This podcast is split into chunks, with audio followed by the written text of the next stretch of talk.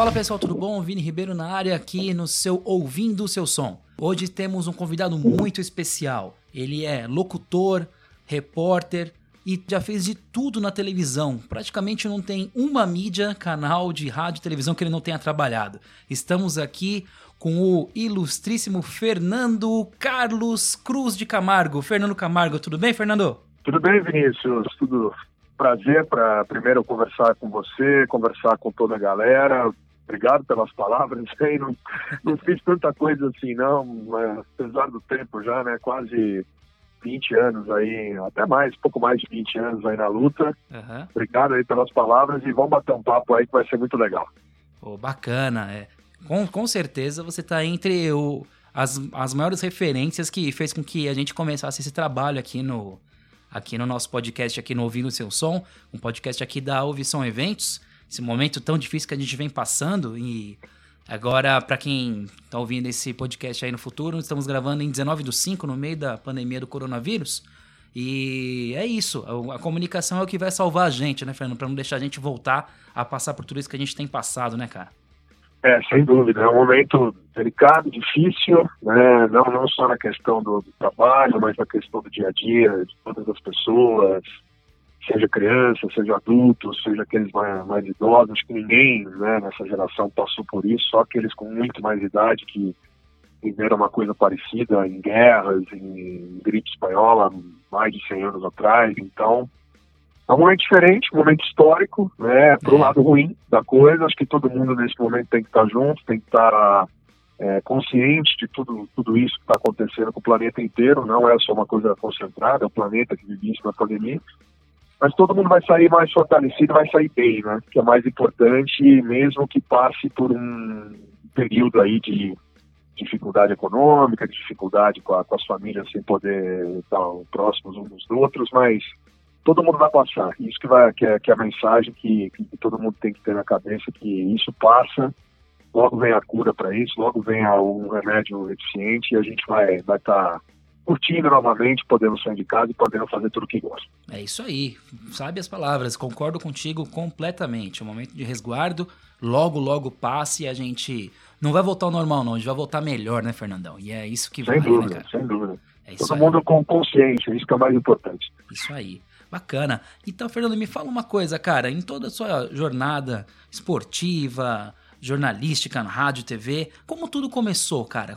Conta um pouquinho pra gente do início, quando você resolveu fazer a faculdade. Como que deu esse uhum. estalo na tua cabeça, cara? Ah, Vinícius, eu, eu, sempre fui assim, um menino mesmo, né, que cresceu gostando de, de me comunicar, gostando de ver televisão, gostando de ouvir rádio, música, é, qualquer coisa que tivesse, alguma coisa em movimento, eu gostava, eu curtia. Uhum. Só que o mais engraçado é que o jornalismo, o radialismo em si, né, a questão do, do, que eu venho fazendo nos últimos 20 anos, aí, 20 e poucos anos, não era a minha primeira opção. Porque quando eu estava na. Eu era, eu era um cara que era muito consumidor disso, né, de televisão, de esporte, de desenho animado, filme, enfim, desde bem pequeno mas não era uma coisa que eu levava como profissão. Eu gostava muito de, de questão de animais, de bicho, eu pensava em ser veterinário, gostava de muito propaganda. E aí, quando eu comecei a entender o que, que eram as propagandas, o curso que fazia, eu pensei até em, em publicidade. e a questão do jornalismo, a questão de, de escrever, a questão de, de consumir, né, fazer a comunicação em si, foi ali mais ou menos com meus 15 anos, 15 para 16, quando eu estava já na, na, na, no colegial, o antigo colegial, né, que hoje nem existe mais, hoje é o ensino, o ensino médio, antes de você entrar numa faculdade. Uhum. Eu estava em dúvida o que, que, eu ia fazer, o que, que eu ia prestar, e alguns amigos, né, naquela época no, no colégio, no colégio objetivo aqui em São Paulo, alguns falam, pô, você é obcecado, você gosta, você é bem popular, você é um doente por tudo isso aí, você fica vendo tudo quanto é esporte, acorda cedo, dorme tarde, enfim. E aí foi a hora que eu, que eu, que eu dei um estalo. Falei, puta, é uma, né? Fazer uma faculdade de jornalismo, viver de, de comunicação, trabalhar com isso, que é o que eu gosto. Então foi aí que, que começou tudo. Colégio Objetivo, quando eu prestei vestibular, eu acabei passando em duas, duas universidades, né? Uhum. Comecei na Faculdade de São Judas, na Universidade de São Judas aqui em São Paulo. Não gostei muito do, do conteúdo, acabei transferindo para a PUC. Uhum. E aí na PUC, na época que tinha transferência direta, né, era até por jornal. Hoje em dia inimaginável ter isso.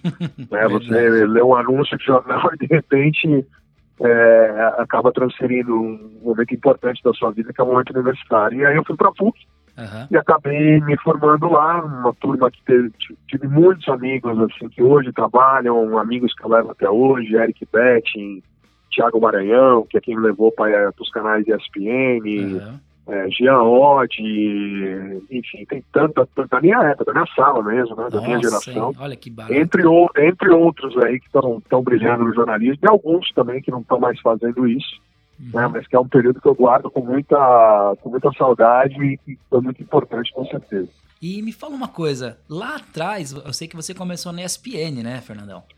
Uhum. Lá entrou estagiando e tal. Depois você acabou em meados de dois, mais ou menos meados de 2000, 2001, acredito eu. Você me corrija se estiver errado aqui. Você começou cobrindo algumas jornadas esportivas, Copa São Paulo, né? É, Isso. E me fala uma coisa, dessa época aí, tem algum jogador que te chamou a atenção, que você viu da Copa São Paulo, que você, putz, eu vi, sei lá, o Kaká novinho jogando ali, eu vi fulano. Tem alguém que você, você viu lá e falou, putz, esse cara aí vai longe, e realmente foi, cara?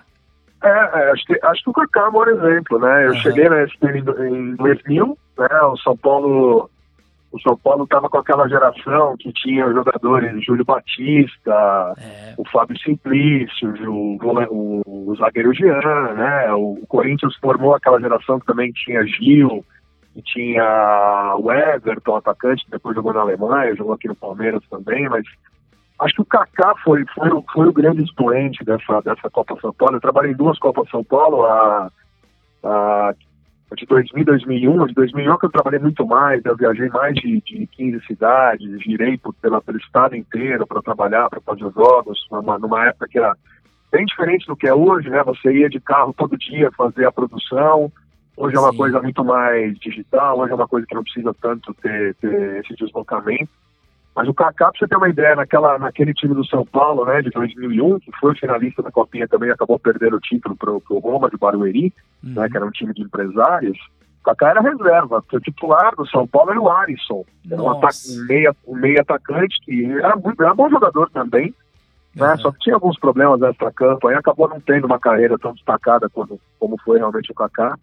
E o Kaká era o reserva desse time. O Kaká entrava em alguns momentos, né? E naquele mesmo ano de 2001, alguém já tinha visto, é, visto que era um cara diferente.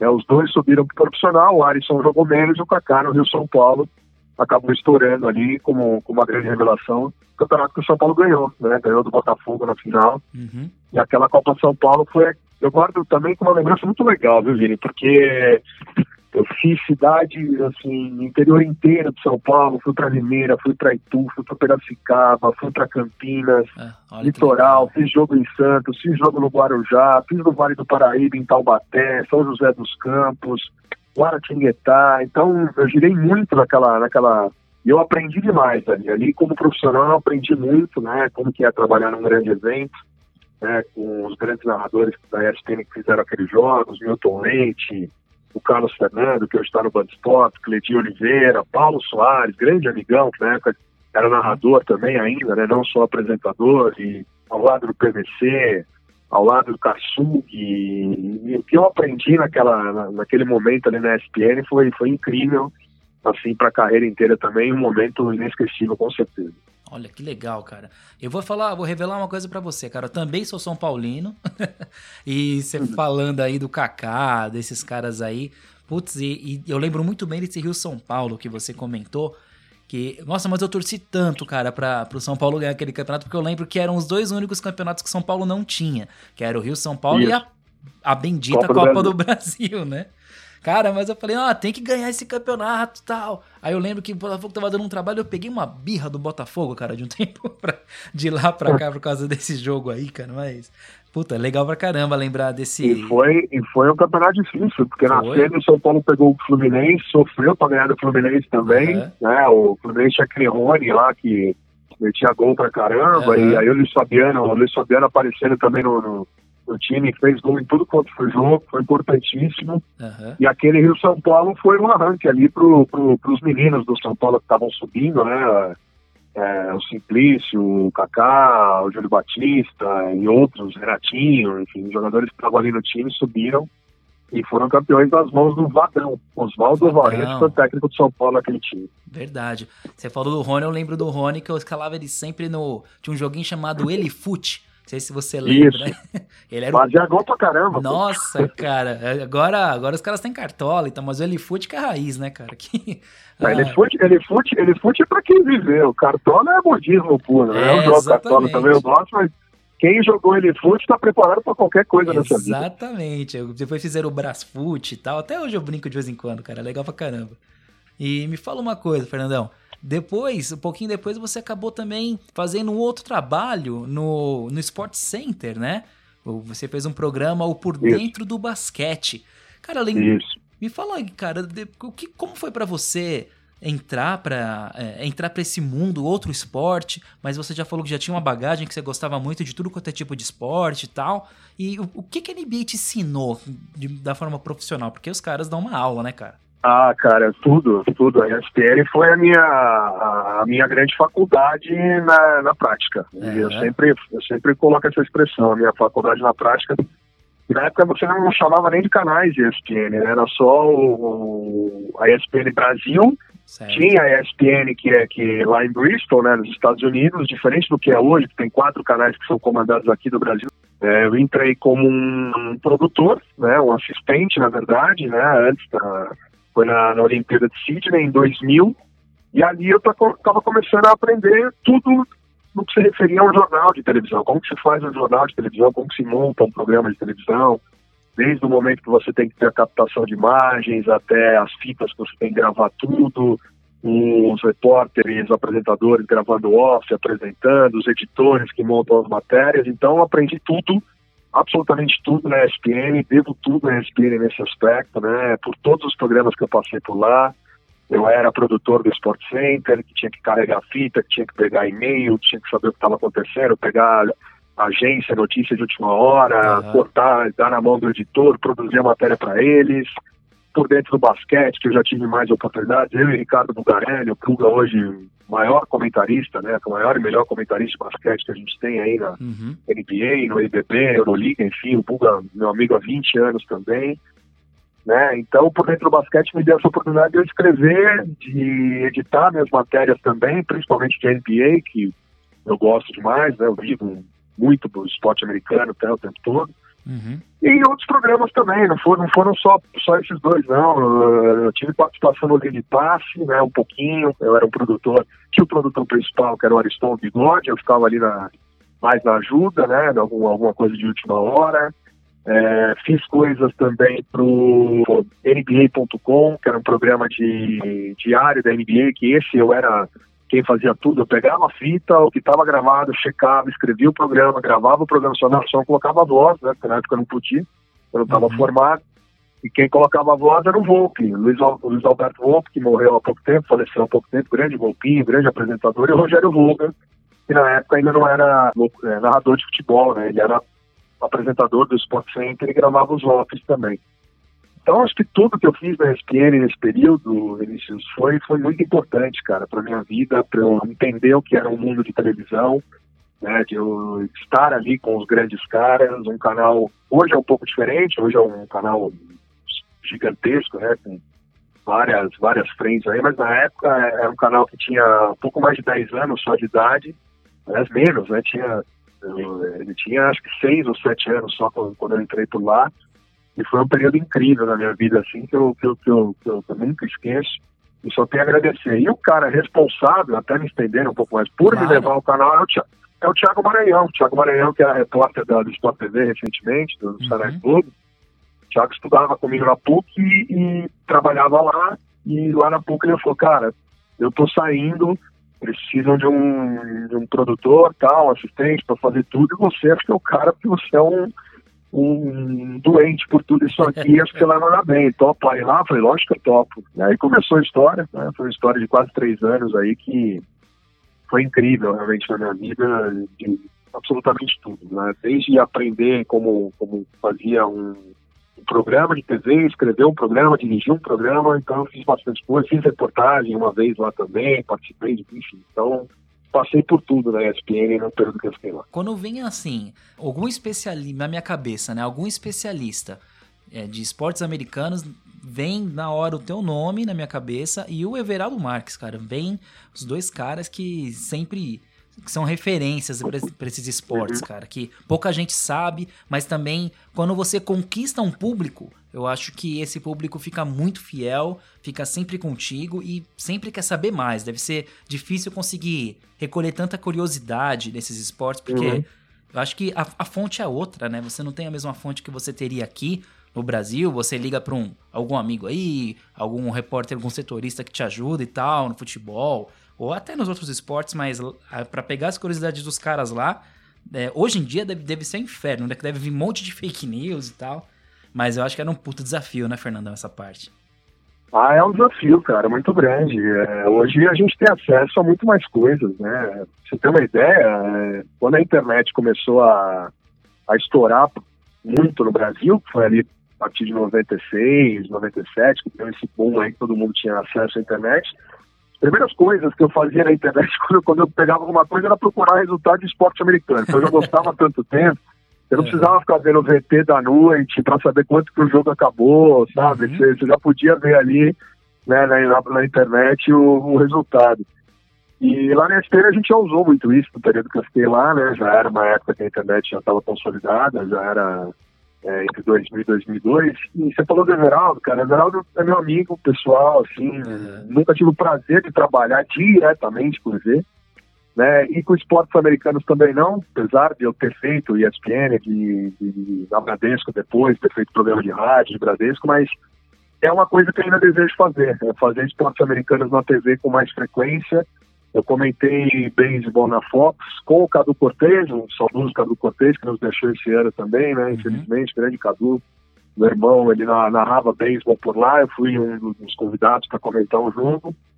NBA eu fiz no Bradesco, mas na televisão ainda não acabei não fazendo, não desejo ainda, quem sabe, uhum. isso possa fazer. E é uma paixão, né, cara? Everaldo é uma referência, os maiores narradores aí não só desse tempo, como da história também. Eu falo muito isso para ele, não como amigo, ele para mim é uma referência enorme, Sim. né? Porque eu me espelho muita coisa nele, ele me passa muita coisa, a gente troca muita, muita informação, muita ideia sobre isso, né? Ele já está muito mais consolidado, mas no PAN, por exemplo, ano passado eu fiz na Record, ele me, me mandava mensagem, pô, tô te vendo, tá demais, Uhum. É, tenta falar isso aqui, que é uma coisa relevante. Então, você absorve tudo dos grandes caras, né? Ah, isso com certeza. E mais do que tudo, é meu amigo, cara. Conhece a família, a gente fala todo dia nos grupos do WhatsApp, então é um cara espetacular aí. Não só ele, né? Ele tem, tem grandes caras aí que, que tem tudo de todos os esportes americanos, não à toa é, é o líder mundial em esportes, né? Quando se fala de, de, desses eventos, né? Com certeza, não, legal, cara.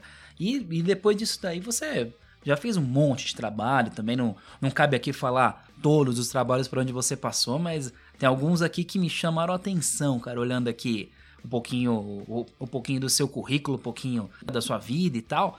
Cara, você passou no mítico Mesa Redonda, né? Como que foi, cara, essa experiência? Como você tinha comentado da Casper Libero, você acabou é, encontrando alunos, colegas, professores. Uhum. Cara, como é trabalhar com o lendário Chico Lang, cara? Conta pra gente.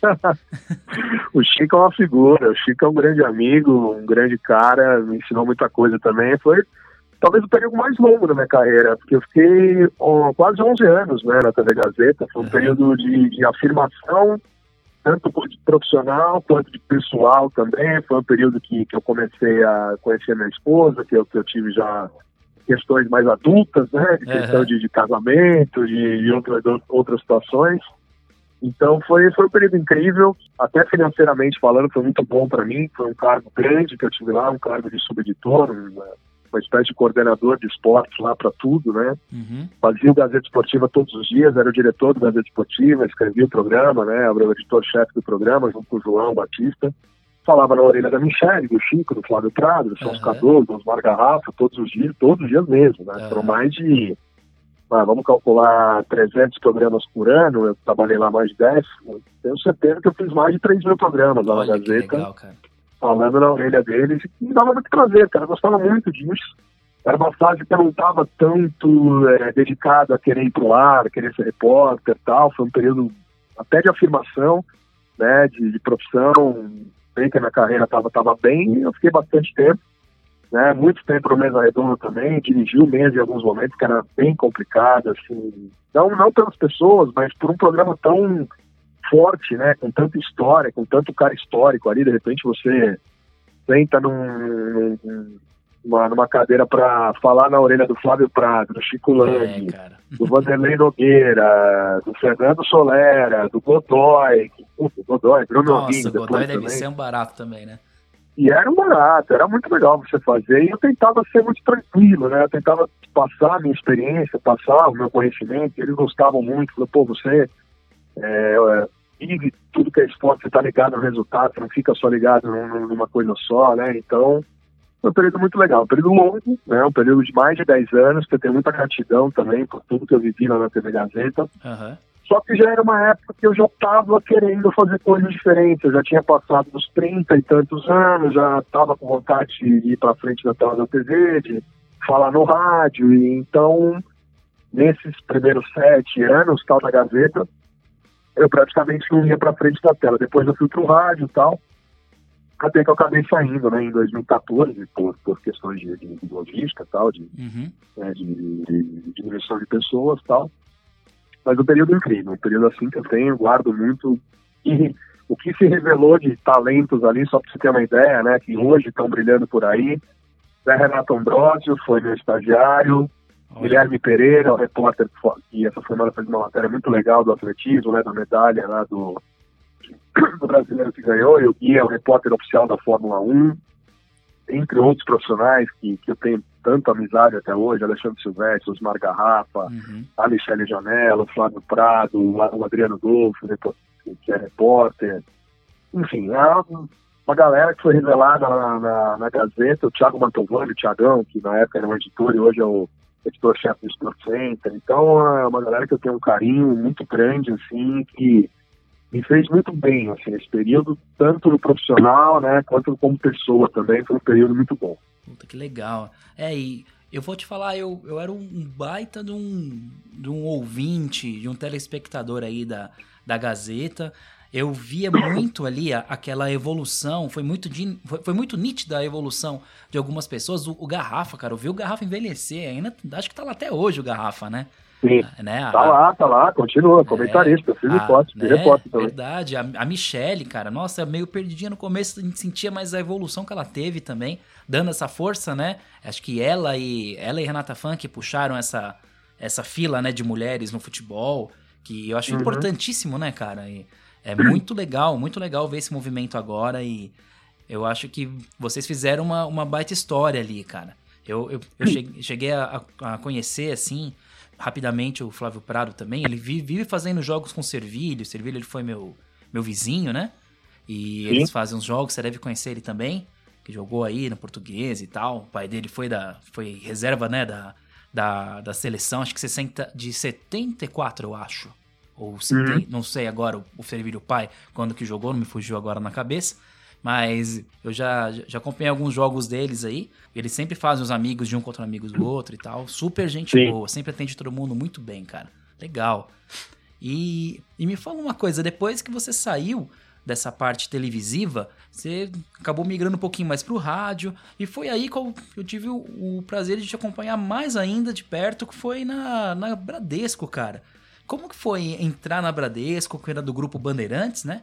E ela, ela, infelizmente, ela não durou tanto tempo assim. Eu acho que foi a rádio que deu uma maior evidência para outros esportes que não só o futebol na história do rádio, né, cara? Você, é, você concorda comigo? Acho que é por aí, né, não? Concordo, concordo. Não, é, é exatamente isso, né? Uma rádio que é, não tinha, você não tinha uma rádio no Brasil, no Dial, né? Você tem algumas na, na, na web rádio, você tem alguns programas, mas tudo, tudo na internet, né? no dial, você ouvir dentro do seu carro, você ouvir na, na sua sala, você ouvir pelo aplicativo e tal, é, a primeira com a ideia do Sérgio Patrick, né? O Patrick que foi coordenador de esporte da, da Rádio Bandeirantes há muito tempo, plantão, repórter também, apresentador e hoje está morando nos Estados Unidos.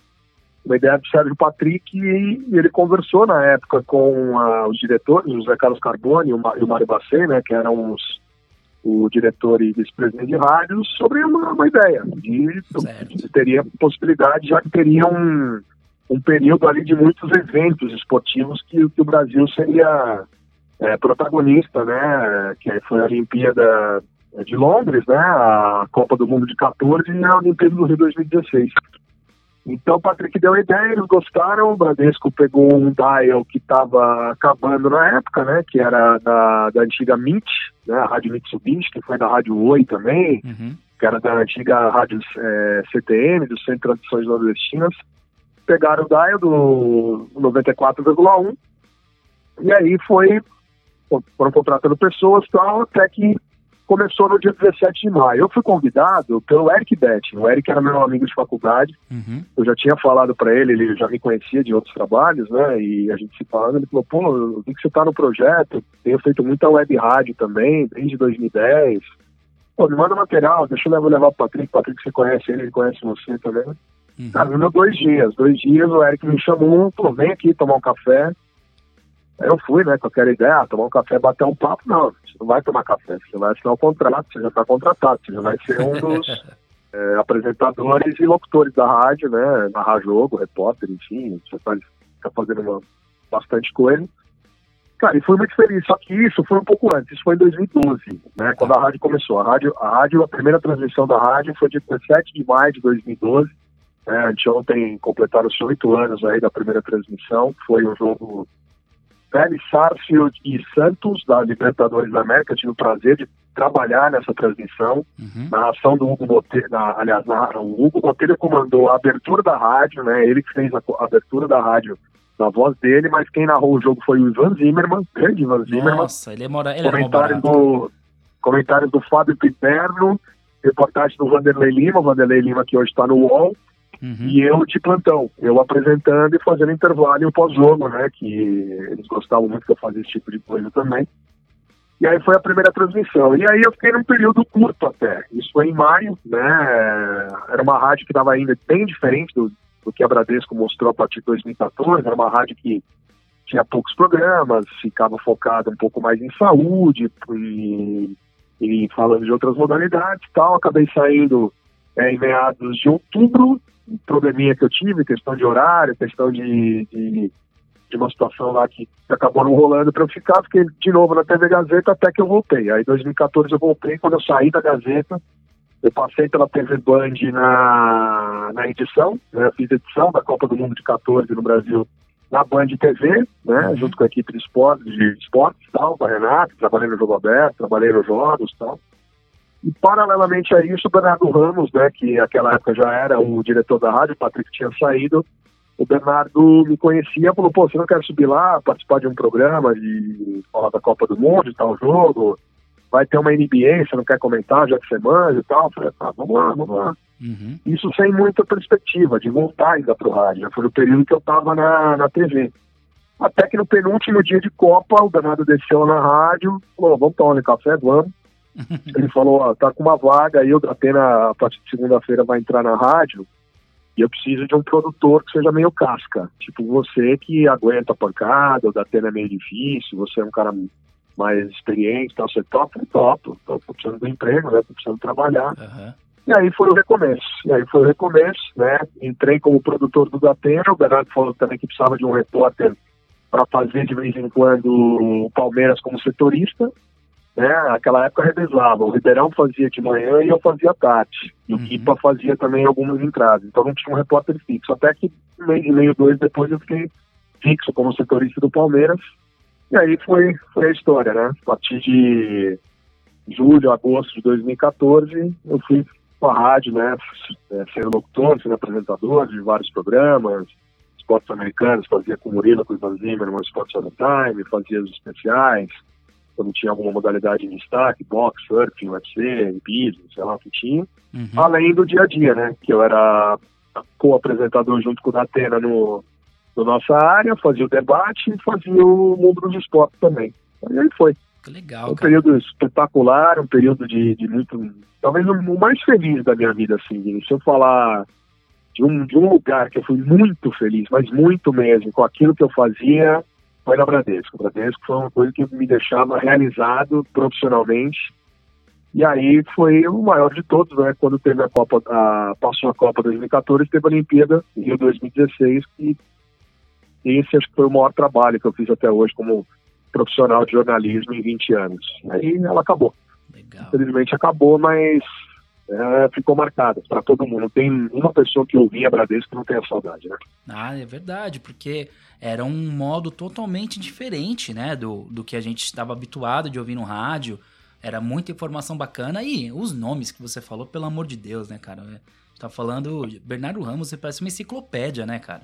O, é, né? impressionante. Né? Cara, dá, assusta. Você vê ele falando assim, você vê o Milton Neves falando meio zoando e tal, às vezes ele dá uma, dá uma enrolada, mas o Bernardo não. O Bernardo fala um negócio, eu lembro muito bem que fala, não, não, não acredito, Bernardo, cara. O Bernardo tem memória esportiva, o Bernardo é, da minha, é quase da minha idade, ele é um ano mais, mais velho que eu só, mas ele, pra futebol, assim, ele tem uma. Ele tem uma, uma computador na cabeça dele. É, eu brinco cara. até com o Milton, às vezes. Né? O Milton, eu falei, cara, o Bernardo é impressionante, cara. Uhum. O Bernardo lembra a escalação de 74, 71. O Milton lembra as coisas mais antigas tal, né? É. Ele é muito, ele traz muito que fim levou. Uhum. O Bernardo é realmente incrível. E esse período da Bradesco, para mim, foi, foi especial.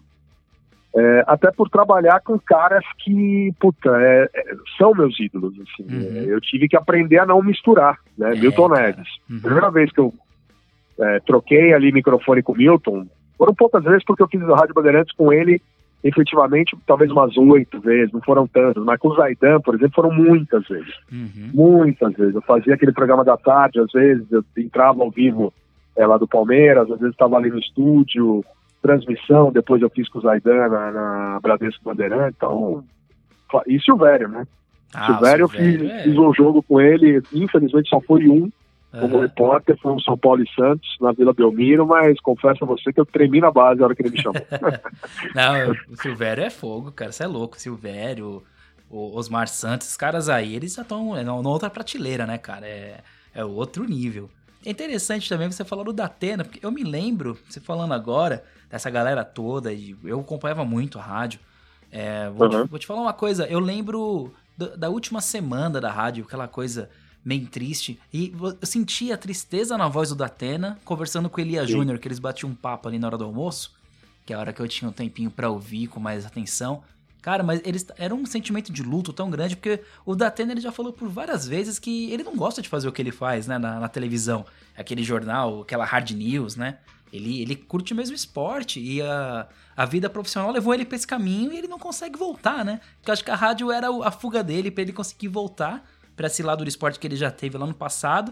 E a gente sentia realmente pesarosa a voz dele sobre, sobre o assunto do término da rádio, né, cara? É, então, ele, ele, ele, sempre falou isso pra gente, né? esse, é, esse, momento da despedida aí de todos os programas, a gente assim, sabia que a rádio ia acabar, né? Que não ia ter a continuidade e tentava fazer um da, da forma mais para cima, mais alegre por cima, mas o Zé ele sempre gostou muito de trabalhar lá. Ele falava isso quando a gente acabava o programa, porque normalmente ele não fazia o programa de lá, ele fazia da casa dele. Uhum. Né? Assim como ele faz, ele está fazendo agora na pandemia o, o 90 Minutos, Manhã Bandeirantes, né? E vai uhum. para a TV só para fazer o Brasil Urgente lá. É, normalmente ele fazia a mesma coisa, ele fazia da casa dele, não tinha rádio com, é, com TV como é hoje, né, no YouTube. Uhum. Então ele fazia com um aparelhinho, né? Até contar pra galera aqui, um aparelhinho que, que eu muito utilizava que chama Timeline. Uhum. Então o Álvaro José fazia os programas, quando ele não estava lá, ele fazia da casa dele no Rio ou em São Paulo com esse Timeline. O Milton Neves fazia da casa dele com esse Timeline, o Datena fazia dele com esse Timeline. E ele fazia da casa dele, cara, e ele curtia. A gente perguntava pra ele, pô, o que você achou? Pô, eu me divirto, vocês não sabem como eu, como eu me divirto com vocês, uhum. é, comigo, com a Beth, com o Ribeirão, o Cadu, lá do Rio de Janeiro, a Fernanda Maia, que fez com a gente, o Branco, né, que o Branco, foi é. comentarista do programa dele tanto tempo. E era um programa que a gente se divertia pra caramba. Ele adorava falar com a galera de fora do Brasil, né, naquele momento que ele falava de made in, né, que uma pessoa lá mandava WhatsApp, é, a gente ligava com a pessoa, não importa o lugar onde ele estivesse, podia estar na China, no Japão, na Rússia, na Polônia, no Ártico, na, na Sibéria, onde tivesse, a gente ligava, ele perguntava, pô, você está ouvindo a Bradesco, que, que alegria. E o Zé era muito feliz com isso. E ele que foi o responsável né, por no dia 12 de março, né, quando a rádio acabou, o último dia da rádio, ali por volta das quatro e pouco da tarde, antes de, de uma transmissão que foi em cadeia, mas a última pessoa que falou no dial 94,1 só, só no dial 94,1 sem estar em cadeia foi o da Atena. Uhum. Ele falou aquela frase, né? Aqui é a Bradescão e ponto final. Uhum. E foi exatamente o último momento, né? Da despedida de todo mundo, triste, claro, claro. para todo mundo que, que viveu naqueles seis, sete anos ali na rádio, que foram menos, né? Cinco, seis anos, uhum. que foram incríveis, espetaculares para todo mundo. Nossa, é.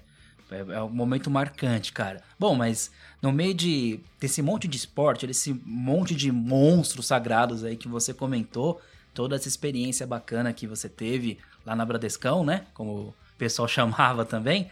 Me fala uma coisa, qual foi o maior perrengue que você passou lá na Bradesco, cara? Que você lembra? Não deve ser fácil você, como você disse, né, lidar com com os ídolos, trabalhar com os ídolos de forma profissional e até alguns pessoais, né? Tem muito, tinha muitos jogadores, Denilson, né? Você é louco, se eu trabalho com o Denilson, eu ia terminar a base. Queria ver contigo. É... Ah, então, era, era tão engraçado que eu, eu, falava, eu, falava, eu falava com o Denilson, a primeira vez que eu falei com o Denilson foi na Copa, Copa de Imprensa, né? E fora do, do momento como torcedor. Claro que, que como torcedor eu vi ele em vestiário alguma vez, uma vez ou outra que você estava em estádio que dava uhum. para entrar e tal. Mas ali na Copa Imprensa foi a primeira vez que eu falei para ele em 2011, né? Antes dele entrar no rádio, falei, pô, sou teu fã, queria que você assinasse minha camisa. Eu tenho, uma, eu tenho uma camisa até hoje, uma camisa da seleção da Copa de 98. Uhum. Eu não, não lavo, não toco. Ela é assinada por, só por campeões mundiais. Uhum. Só por campeões mundiais. Então, todos, alguns de 58, alguns de 70, 62, alguns de 94, alguns de 2002. Então eu não mexo nela. Ela tem autógrafo de mais de 30 jogadores, né? O Denilson dele, inclusive. Legal. E, e aí a gente começou a trabalhar junto, cara. E eu falei pra ele, pô, eu como São Paulino, te acompanhava pra caramba. E ele, dois dias de programa, ele já falou, pô, tá vendo? A gente aqui tá, tá fazendo o programa, tá. E era comum, era comum. A gente tava ali com um ídolo, claro que é um, ele se tornou um ídolo maior, uhum. né? Até pelo que ele vem fazendo hoje no jogo aberto. Sim. Que ele virou um comunicador nato, um é, um youtuber hoje, ele tá, tá, tá virando um youtuber também, um pai de família. Naquela época do início dele na Bradesco, ele ainda era um cara mais, mais tranquilo. Tá? Hoje não, hoje ele é um cara badalado. Tanto que eu tô tentando fazer live com ele, tá complicado pra caramba. Nunca tá, tem tá tempo, né? Ele faz né? mil coisas, né? Mas é um cara super solícito, atende. E nesse aspecto, na questão de passar perrengue com esses caras nunca. O maior perrengue que eu passei na rádio, cara, foi num jogo que a gente transmitiu, eu, Renato Raí e o Rafael Grins. Uhum. Se não me engano, eu fui comentarista do jogo e o Rafa foi repórter. E o Rainha narrou um jogo Vasco Fluminense, né, que não tinha, sei lá por que não tinha tal jogos do Paulista, a gente transmitiu o jogo do, do, do, do brasileiro dos cariocas. Cara, e simplesmente acabou a luz. Não tinha televisão, você não tinha Nossa. como ver, a gente não tava no, a gente teve que transmitir, não teve que mentir, falar, ó, acabou a luz, não vamos transmitir. Fiquei no computador passando minuto a minuto, narrando para ele descrever e ele fez o jogo, cara. A gente fez 30 minutos pro jogo assim, sem TV, sem nada, pegando com um pouco de delay, claro, o, o que estava acontecendo e foi muito elogiado e tal, o jeito que foi feito. E acho que a transmissão, né, de tudo que aconteceu da Chape, não sei se dá para falar que foi perrengue, é. foi difícil pela dificuldade emocional. Uhum. Porque foi o momento mais difícil como profissional da minha vida, acho que muita gente também. Sim. E a gente fez praticamente tudo, foi uma das rádios mais ouvidas da, da, do país naquele momento, que a gente desde as 5 e, cinco e meia da manhã, quando, quando o Datena abriu o programa comigo e com o Camarão, né, para passar as informações até uma da tarde, direto, direto. Eu que infelizmente tive que ser portador, né, do momento que o Datena perguntou, eu falei, não, e aí, alguma atualização da, da, da, morreram 22, eu falei, não, Dr. infelizmente é, o departamento de aviação lá da, da Colômbia acaba de informar que todos os passageiros que estavam a bordo, todos não, né, o número lá dos morreram 70 e tantos e na hora eu falei, inclusive alguns companheiros nossos de, de imprensa da Fox, do Sport TV, ele falou, está brincando, é, infelizmente não teve sobreviventes. Ah, e o Mário Sérgio, e aí ele parou de fazer o programa, porque ele era muito amigo do Mário, uhum. eles tomaram ali uns minutos, né? E depois voltou. E os dias seguintes também, né? Os dias subsequentes também, com as notícias, todos os programas da casa, até o bicho vai pegar em tom totalmente fúnebre. Uhum. Né, até o final de semana, quando o avião com, com os corpos acabaram voltando para o Brasil e a gente fazendo tudo aqui. Então foi muito difícil. Sim, é. é não, não chamo de perrengue, mas emocionalmente falando foi muito complicado. Foi muito difícil, mas a gente tinha que tocar, né? Claro, claro. Não, deve ter sido uma coisa tenebrosa mesmo, porque eu vou falar para você, cara, é eu estava ouvindo a rádio no dia. Eu vi, eu ouvi, né? Eu me peguei chorando várias vezes. Eu, assim, eu, porra, eu sou de chorar assim, cara, mas. É, é a gente, é, o sentimento que vocês conseguiam passar é diferente da televisão, rádio, né, cara? Não adianta. Pô, o Mário Sérgio, né, cara? Um ídolo.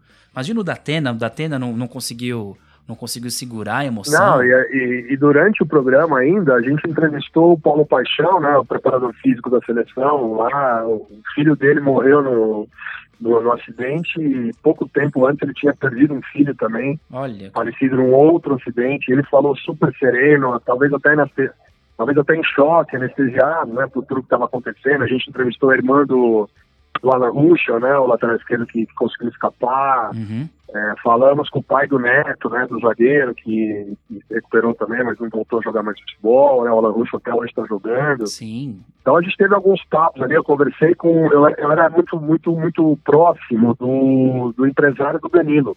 Uhum. do goleiro Danilo, e ele estava reticente em confirmar que ele tinha morrido. A gente já tinha informação, não, não, não é isso, eu tenho informação que ele ainda pode ser encontrado, e a gente desculpa, uhum. é, mas enfim, foi um negócio muito difícil, cara, muito complicado, né, e a cobertura de todo o grupo, né, o, a, o que todo mundo fez ali, chegando muito mais cedo para trabalhar, porque aquele era o meu horário de trabalho, né, uhum. eu entrava sempre na, naquela última fase da Bradesco, cedo, chegava às cinco e pouco na rádio, porque eu fazia o primeiro horário, que era o, o mundo dos esportes, né, que o Ribeirão e o Camarão apresentaram muito tempo com o Sareta e tal, e aquele dia tava eu e o Camarão chegando para trabalhar e o da Pena já entrou de casa, 5h40 da manhã, o Bernardo falou, ó, vocês três vão tocar aí até a hora que a gente vê o que vai fazer. Vamos lá, vamos para cima. Entendi. E a gente foi. Aí fez, tentou fazer, eu com o celular na mão, tentando apurar o máximo de notícia possível galera chegando, Murilo Borges, pessoal da tarde, tudo lá de, de manhã já trazendo as informações. E acabou sendo uma cobertura legal, assim, do ponto de vista para jornalista, mas uhum. totalmente é, triste por, por, pela situação e tudo que aconteceu. Né? Cara, com certeza, você é louco. É, não consigo imaginar. Eu lembro uma situação parecida também com. Teve um rapaz do, do jornal, né, do, do Fatioli, que também, o é Rafael, não me lembro agora, o rapaz também, o, o helicóptero caiu, o Fatioli teve que segurar o Rojão ali ao vivo. É um baita Sim. desafio pro comunicador, né, cara? É, São, são lances e momentos que eu tento levar para poder aprender um pouquinho com vocês, cara. É, não tem nem o que falar. Bom, e, e depois de todo esse acontecimento, você passou pela Bradesco e tudo mais, mas o que foi lá Bradesco que você lembra? Um trabalho, aquele, mas aquele trabalho mesmo que teve começo, meio e fim, aquela reportagem, aquele momento mais legal de trabalho que você fez lá. Você consegue pontuar pra gente, Fernandão? Ah, cara, eu, eu acho assim, é, eu seria até injusto se eu, se eu ficasse falando de outros que não tenha sido a Olimpíada, né, cara? Uhum. A Olimpíada de 2016, eu acho que ela, por todo o trabalho que foi feito lá no grupo, né, nossa, o, o que cada um se doou, os que foram para o Rio, os que ficaram aqui em São Paulo trabalhando, a equipe é, da Band News São Paulo, Band News Rio, a Rádio Bandeirantes também. Eu sou um cara, assim, eu falo que eu fui um cara de muita, de muita sorte por ter feito uma cobertura que tenha me dado tanto prazer e, e repercussão. Uhum. Porque as narrações que eu fiz nem eram para ser narrações, era para ser só um espécie de informativo, um flash, né? E o Bernardo Ramos sempre, cara, com uma sacada, viu que o Brasil estava num momento é, legal, no primeiro e segundo dia da Olimpíada, falou, narra, narra, em vez de só informar, narra, solta a voz aí com emoção e vamos ver o que dá. Uhum. E acabou saindo muito bem, cara. Desde o primeiro dia com o judô, que teve Felipe Kitadai, que, que ganhou uma luta lá faltando um segundo, eu berrei pra caramba, todo mundo lá, você tá todo mundo pulando, o que, que você tá fazendo? Eu, eu, nem imaginava, não tinha noção, porque eu ficava dentro de uma, de uma cabine, né, de um, uma salinha ali, eu e o Murilo, Uhum. Pra meio que pra informar. E quando eu tinha uma narração tal, vinha o um comentarista ali, a Beth fez muito vôlei de praia comigo, o Cadu narrava outras modalidades também, a galera que tava ali fora, os que estavam no, no, no, em loco mesmo, né, na, nas arenas, nos ginásios e tal. E no primeiro dia já deu muito certo, porque teve o judô, teve a medalha de, do Felipe Vuno no tiro, que foi a medalha de prata. Eles perguntaram, narra isso. Cara, como que eu vou narrar tiro? Vou falar preparar, apontar fogo? Não, né? É, tem que, sei lá, como eu tenho que fazer.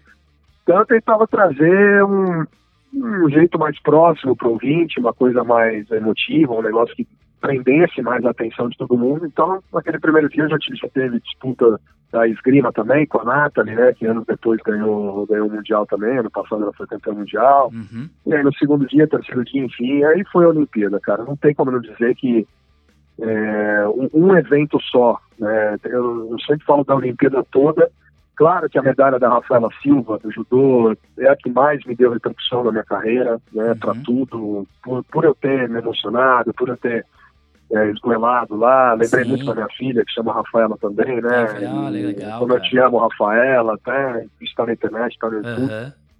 A Rafaela tá bonito na frente com o Vazari. O Vazari que por enquanto tá dando medalha pro Brasil. A Rafaela segura na mão esquerda. Não deixe entrar em contato.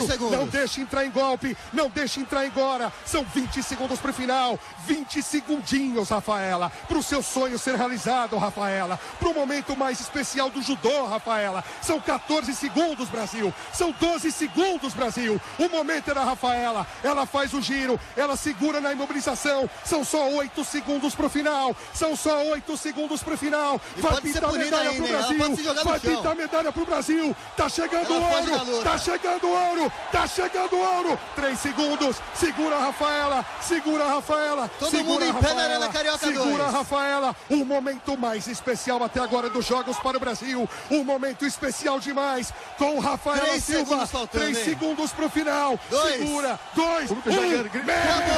campeão. Ouro! O Brasil é medalha de ouro! Rafaela Silva! Vai, Rafaela! Rafaela Silva do Brasil! Como você é especial! Como você é linda! Como você é espetacular! O Brasil é medalha de ouro, Murilo Borges! Ela que cresceu na comunidade carioca da Cidade de Deus, com sete anos entrando no... Então, não sei, a cobertura inteira olímpica. De minha parte, eu fiquei muito feliz, mas o que todo mundo fez. É, não à toa, a Bradesco ganhou o prêmio PCA, né, pela cobertura olímpica, é mais, talvez seja o maior prêmio que você tenha para o rádio. Uhum. É, o prêmio PCA é uma coisa meio que o Oscar, assim, uma coisa, sabe, que deixa todo mundo muito orgulhoso. Ganhou na Olimpíada, ganhou também depois na Copa do Mundo, né, pelo trabalho que fez na Rússia em 2018, né. Então, a Olimpíada é uma coisa que eu até, até coloquei hoje no meu, no meu Instagram, tá lá o meu, a minha credencial, que foi um momento assim que incrível e que me deixou muito, muito orgulhoso de tudo que todo mundo fez, né, e principalmente falando do meu lado, assim, acho que dei o meu melhor e a galera gostou bastante do que foi feito. Pô, legal, porque deve ser um baita desafio, né? Deve ter sido uma coisa louca. Como é que você narra uma esgrima, cara? Porque você não tem nem referência, né? De, de quem É, já a gente- fez, né? O, o Bernardo, ele falava isso, né? O Bernardo, eu sempre falo do Bernardo porque o Bernardo é quem comandava todos nós, né? Ele coordenava todas essas coisas e ele falou pra mim e pro Murilo, ó, eu vou botar vocês nesse horário, porque é o horário que vai, estar acontecendo a maioria das competições e vocês dois são os caras mais capacitados para isso. E eu fico muito Uhum. feliz com isso, né? Ah, legal. Pô, vocês sabem, se trocar de um, de um- de um tiro para uma esgrima, se tocar da esgrima para o vôlei de praia, se tocar do vôlei de praia para o handball, se for para uma canoagem, se for para uma BMX, se for para um mountain bike, uma maratona aquática, um luto livre, vocês vão saber fazer. Então ele confiou né, na gente para fazer e acabou dando muito certo, mas tem que ter uma preparação, cara. Você tem que. E eu, eu ficava muito mais preocupado, é, não na hora ali, porque na hora eu estava tentando fazer o meu melhor. Eu ficava mais preocupado de saber se tinha transmitido da melhor forma possível. E, Uhum. e acho que no contexto geral a galera gostou de tudo que foi feito lá. Não à toa eu narrei 13 medalhas do Brasil, né? Das 19 que ganhou, né? Então, feliz. Quase todas, né? Acho que mais É. da metade, né? Pô, legal, legal, Fernandão. E no final das contas te deu muita bagagem, porque é aquela a gente ouve aquela máxima, né? Quem vem de televisão normalmente às vezes se enrola um pouco no rádio e quem sai do rádio vai pra televisão com tranquilidade. Você acabou Isso. permeando nos dois, eh, nesses dois mundos, né? E eu acho uhum. que esse lance da, da Olimpíada te deu muita bagagem para você poder fazer o PAN depois, né? Na, já, na, já na Record. Que aí, não, aquela coisa mais contida, mas tem que tomar cuidado com o visual também, não é só o áudio, né? Sem dúvida. Né? E como que foi para você? É, e também uma emissora totalmente diferente, né?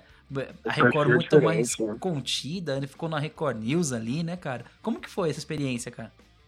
É, e nesse período, né, da, depois da Olimpíada e do PAN, né, teve ainda uma Copa do Mundo, que essa é. Copa de 18 foi a Copa que eu não trabalhei, né, que eu não estava em nenhum veículo de comunicação, foi uma Copa que eu decidi assistir. Assim, já que eu não ia uhum. trabalhar, eu estava fazendo freela só, e foi no período que eu resolvi também me cuidar na questão da saúde, né, cara? Muita gente me pergunta, tá? Eu, tinha, eu, eu era muito obeso, era peso muito alto, cheguei a pesar quase 140 quilos. E quando você está na televisão, realmente a imagem tem que saber lidar, tem que saber uhum. cuidar. Não adianta falar que ah, o gordinho tem vez, não tem vez.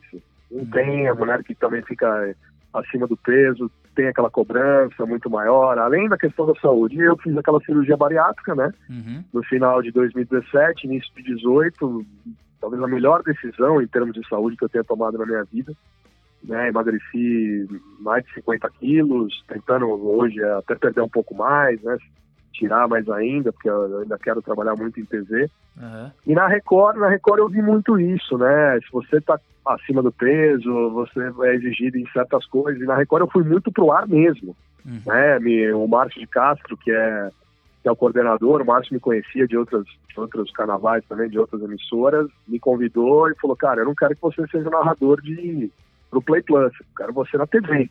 Quero uhum. você soltando a tua voz o que você fez na Olimpíada aí na, na Record News, junto com outros três grandes irmãos, grandes profissionais, o Rafael Spinelli, o Rafa que trabalhou comigo na Bradesco também, já fez outros trabalhos aí na Sky, entre outras coisas, o Maurício Bonato, que foi o meu professor de, de narração esportiva no Senac, uhum. e o Cadu Cortez, Cadu, né, que, que, eu já falei aqui, que já faleceu também, e, e ali eu também tenho amigos, e ali, graças a Deus, era um apoiando o outro, não tinha um maior que o outro, eram os horários, todo mundo praticamente igual, tinha dia que eu fazia de manhã, tinha dia que eu fazia à noite, narramos antes o Champions Cup, né, que é aquela pré-temporada da Europa, que aconteceu em agosto do ano passado, e eu fui para a televisão para apresentar o início do programa, para encerrar também, todos nós, né, quem ia para frente da tela tinha que fazer isso.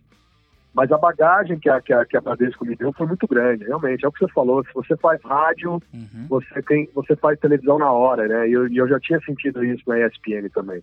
Né? Por eu gostar de rádio lá de trás, eu já tinha uma bagagem para poder fazer. Sim. Né? E na Record foi exatamente dessa forma, foi um período rápido, mas muito legal também, né? que deu uma audiência grande, né? principalmente algumas transmissões de esportes não muito convencionais, e a galera gostou muito né, do resultado e pronto para outros aí, né, cara? Com certeza pronto para outras e, e foi um período incrível, assim, também, né, lá na Record, aqueles 18 dias que a gente ficou, né? Primeiro com a Champions Cup e depois com, com o Pan de Lima também, que foi é, marcante e emocionante. Legal. É isso, cara. E você tem algum conselho pra galera que tá passando por esse problema de de obesidade, que precisa ir fazer a, a, cirurgia bariátrica, porque isso afeta tudo, né, cara? Afeta tanto o problema físico e o mental também, né? Os, as doenças que vêm, a, é, a gente fica nessa noia que você comentou, que não adianta a gente, a gente achar que a gente tá num mundo que todo mundo aceita, não, ainda mais relacionado a marketing, marketing, TV, vídeo. Cara, se você não tá legal, pro, fininho ali pro negócio, o pessoal, você acaba perdendo oportunidade, você é excluído de algumas coisas. Que, que, conselho que você dá para quem tá passando por esse problema, tá pensando é, os prós e os contras da bariátrica? Você consegue dar uma pitadinha nesse assunto pra galera? Claro que sim. É, cara, eu dou total apoio. Total uhum. apoio. Se você é, já passou por todo, todas as consultas, se você está com a saúde em dia, tem que fazer. Né? Eu passei um período, foram quase seis meses entre exames, a internação, para realizar a cirurgia. Decidi que ia fazer a cirurgia em junho de 2017, eu fui operar só em dezembro. Uhum. Né? E a recuperação, a sua cabeça muda. Você vai estar tá focado naquilo lá. Né? Você vai passar por um período, eu nem chamo de dificuldade, eu chamo de período de adaptação, que é um período que você vai só ingerir é, líquidos, depois passando para pro pastoso, né? Cara, se você bota na cabeça, se você vai para cima, homens e mulheres, você vai conseguir fazer. Uhum. Né? Você tem que estar num preparo psicológico muito grande também, você tem que estar com a cabeça muito bom. Você passa por psicólogos, você passa é, por nutricionistas, cardiologistas, outros exames também, para saber se você tem condição. Porque, querendo ou não, é uma cirurgia, tem risco nessa, nessa cirurgia. Né? Se você é, por exemplo, uma pessoa que tem uma cardiopatia, que tem uma tendência à pressão mais alta, alguma coisa assim, você tem que passar por um período antes, né, até de um pouco de diminuição, tal, ansiedade e peso para fazer. Mas eu fico muito feliz que depois da minha cirurgia eu consegui falar com pessoas que fizeram porque eu fiz, porque eu acabei fazendo. Uhum. Pelo menos três ou quatro amigos aí, três homens e uma menina, falaram, ó, oh, eu vou fazer porque você já falou isso, isso, isso, eu vou fazer e hoje estão vivendo muito bem né? Uma coisa que eu não me arrependo uma linha de nada, de nada. Uhum. Eu me arrependo que eu não emagreci mais ainda. Eu deveria ficar magrelo total. Ainda não tô. Tô meio forte que eu malho também. Tô uns 7, 8 quilos acima do que eu quero, tá? Mas nada que hoje, fechando um pouco a boca, você não resolva. Mas muito diferente do que tava no período que eu fiz a cirurgia, que eu tava com os parâmetros de de sangue, de pressão, de triglicérides, de, de um monte de coisa, tudo alterado para cima. Uhum. E quando eu dei entrevista no UOL, né, em, o ano passado durante o PAN, eu falei exatamente isso.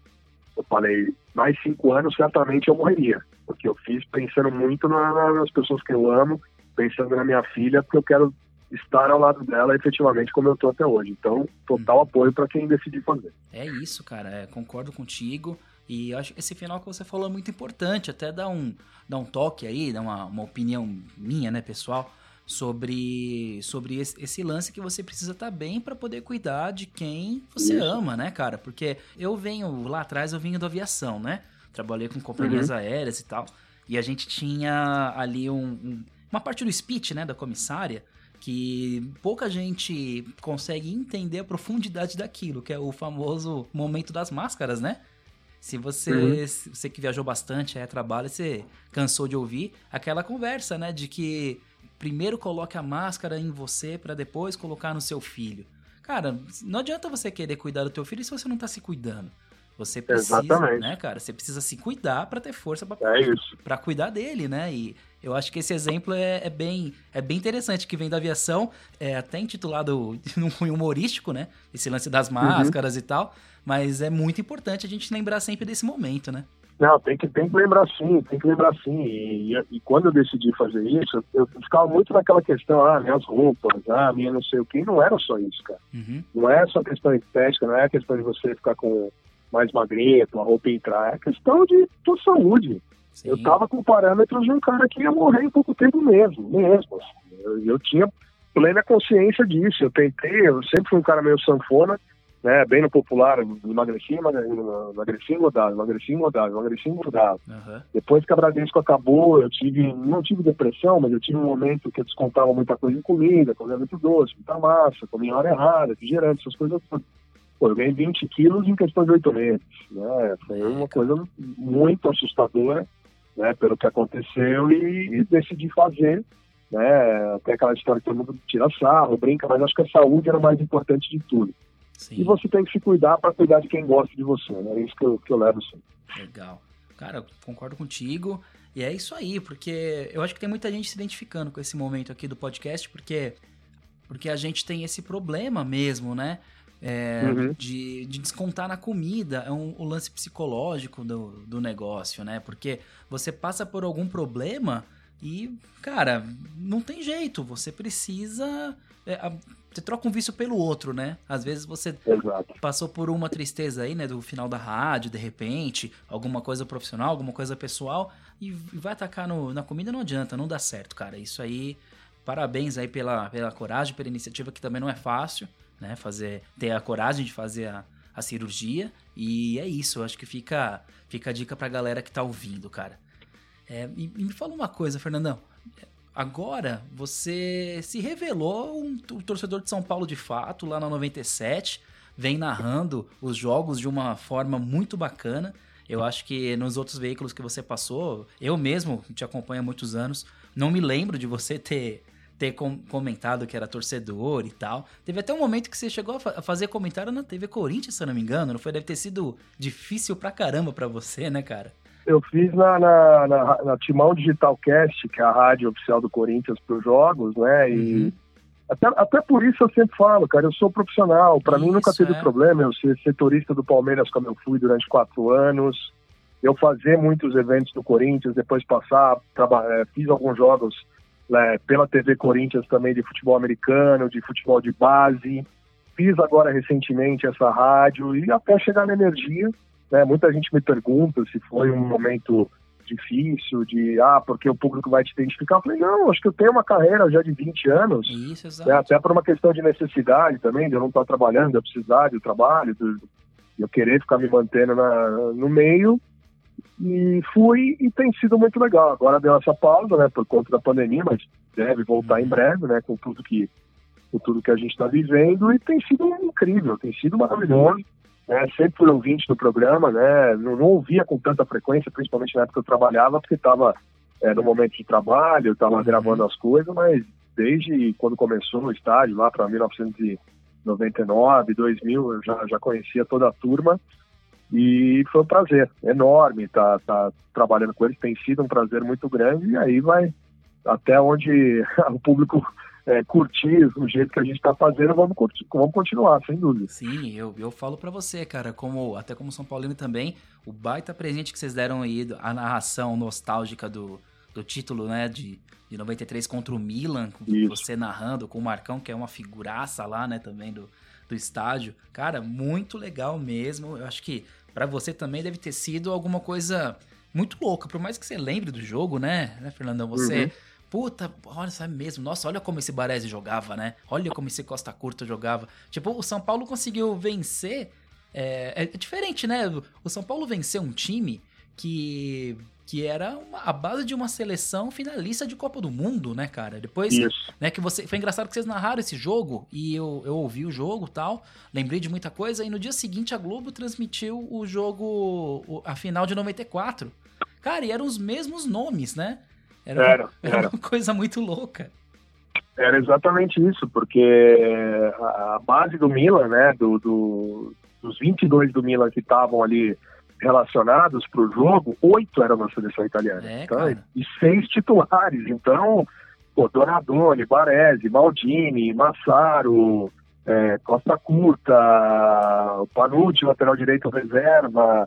Puta, então era, era muito cara fera, né, que jogava nesse time do, do Milan e esse jogo eu assisti muitas vezes, mas muitas vezes, uhum. né? Eu uhum. tenho ele gravado em VHS até hoje, assisti depois em reprise.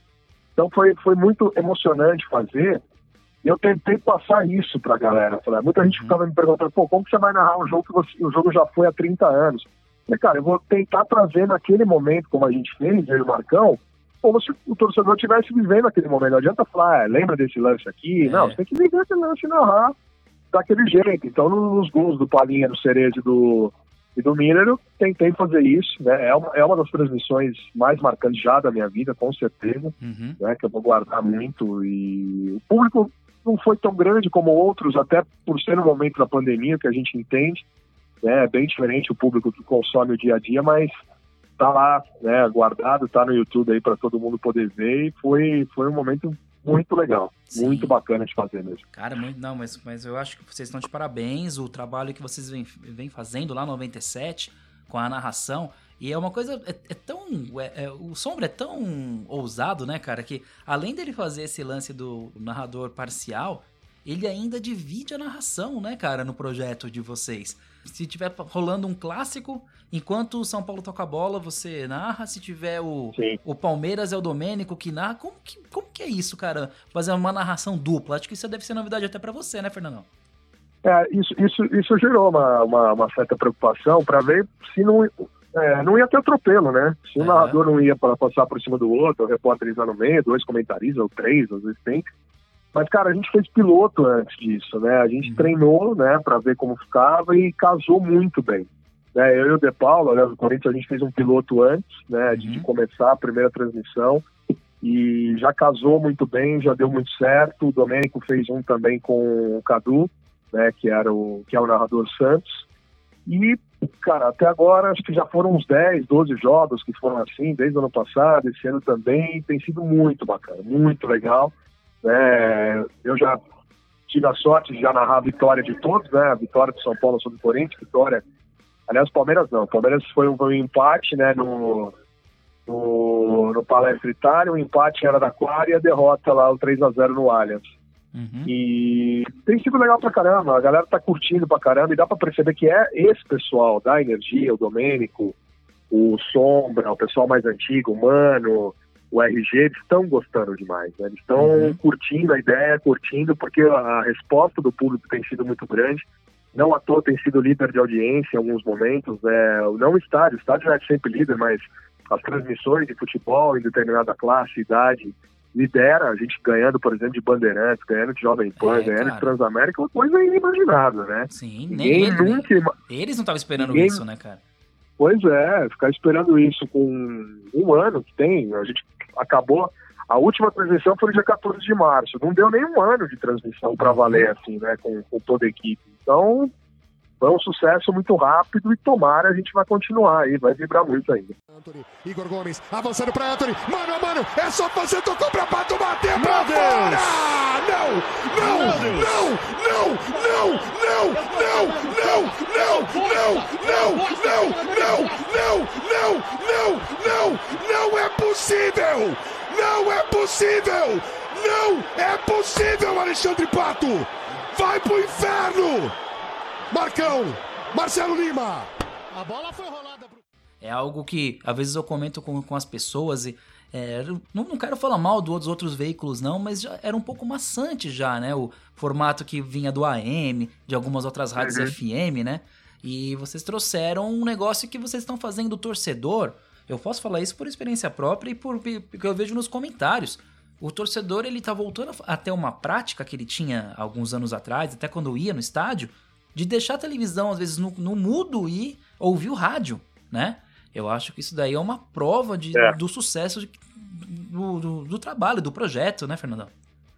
Ah, sim, é sim. O cara que está acostumado a ouvir rádio e de repente é, não gosta mais dessa maneira tradicional, que eu gosto, foi a minha formação, né, que é a uhum. transmissão é, do narrador com o repórter, em cima do lance, com, com aquele detalhe mais técnico, com velocidade, falando daquele jeito às vezes ele quer uma coisa diferente. E o estádio, como é um programa escracha, que tira sarro, mas informa e fala também, uhum. né, acho que casou muito bem exatamente com essa ideia. Por isso que todo mundo está gostando, inclusive galera do meio esportivo. Né? Eu converso muito com a galera do meio, os grandes narradores, eles gostam da ideia, eles acham barato, os grandes repórteres, todo mundo é, fala sobre isso. Então tem sido assim, um momento que deixa todo mundo muito feliz e com vontade de muito quero mais, né? Sim. Porque deu essa parada agora nos últimos dois meses e a gente é, espera que volte logo. Fernandão, então, só queria te fazer aí uma última perguntinha, cara. Daqui para frente, daqui para frente, quais são os seus próximos planos para 2020, cara? Daqui para frente com, com energia. Sobreviver. Cara, sobreviver primeiro. Que loucura, né, cara? Tem algum projeto que, que ia andar e parou que você pode comentar com a gente? A, a, o, o, que tá rolando já na 97? Tem alguma novidade que você pode contar pra galera aqui com exclusividade? Conta aí pra gente, cara. Posso, claro. É, a, gente tá, a gente tá com energia, energia retrô, né? A gente falou já desse jogo. Por enquanto foram só três jogos, até pela Rádio ter também a programação, ela tá, tem que cumprir compromissos comerciais com a, com a linha de shows, de, de, de DJs também, eles tiveram algum, algumas coisas que já rolaram assim. Uhum. Né? Vai continuar o futebol retrô, né? A gente não sabe até quando, porque o futebol tá assim. Tá para confirmar, mas deve ter alguma coisa na área de videogames. A gente vai fazer narração de, de ouvintes jogando videogames, os Legal. caras da rádio na, fazendo videogame e aguardando aí a volta do futebol. Porque o projeto não é mais um projeto, já é consolidada a ideia, Exato, a gente vai voltar. É com energia em campo em breve, aí, assim que a bola rolar no Brasil, na Libertadores, na Copa do Brasil, na Sul-Americana, Paulista, enfim, que, que tiver campeonato. Muita gente está perguntando, ah, vocês vão transmitir campeonato alemão? Não é, não é previsto, tá? Uhum. Porque não é o público da rádio, foge um pouco do que, do que o, o ouvinte da energia está acostumado. Então, os campeonatos europeus aí estão voltando, o alemão já teve uma rodada, o português já vai voltar, o espanhol em breve também. Então, esses é, a rádio não vai fazer no momento. Mas isso que eu falei vai seguir firme e forte para a gente voltar em breve com tudo, se Deus quiser. Pô, legal, Fernandão. É, concordo com vocês. Eu acho que, acho que isso daí é for, forçar um pouquinho no, no perfil da rádio, sim, cara. É, eu, eu ouvi, acho que a Transamérica transmitiu o Campeonato Alemão. É, aí, Sim. beleza, é uma coisa mais informativa ao jornalismo. Agora, quando mexe com torcedor assim, eu acho que perde um pouquinho o sentido, cara. É. Mas concordo com vocês. Eu acho que você tem, tem tudo para dar mais certo ainda do que já estão dando. E é isso aí, agora torcer para que as coisas melhorem para todo mundo, pra gente também que trabalha com eventos, para vocês que também trabalham com eventos. E vamos que vamos, né, Fernandão? É isso aí. Bom, com isso a gente finaliza aqui o nosso podcast, o Ouvindo o Seu Som. Fernandão, muito obrigado pela, pelo seu tempo, pela sua parceria. E vamos que vamos, vamos em frente, né, meu irmão? Obrigado, amigo. Obrigado pelo convite. Um abraço para todo mundo aí que ouviu o podcast, está na audiência aí dos outros. Parabéns pelo trabalho de vocês. Foi um prazer bater esse papo, contar um pouco aí da carreira, contar um pouco, dividir experiência aí nesses mais de 20 anos aí na luta, né, como jornalista, radialista e principalmente o cara que curte né, o esporte. E 2020 agora é deixar mensagem para todo mundo continuar acreditando, né? Estamos em meio a uma pandemia, o momento mais difícil da vida de todos uhum. e que vai passar. Todo mundo está superando da melhor forma possível. Infelizmente, muitas vidas perdidas né? Nesse meio do caminho para todo mundo. É difícil você encontrar alguém que não conheça, alguém que perdeu alguém é, próximo nesse meio, mas vamos tirar uma lição boa de tudo isso, que todo mundo vai vai estar tá mais consciente e sair forte dessa, com certeza. Se possível, ficar em casa, né, para não propagar esse vírus, que é todo mundo mais deseja eliminar nesse momento, para a gente voltar a ter uma vida normal. Obrigado de novo pelo convite. Tomara que a galera tenha gostado desse papo aí, que eu fiquei muito feliz. Valeu, de coração. Fechou. Obrigado, Fernandão. Um abraço. Pessoal, valeu e até o próximo episódio. Tchau!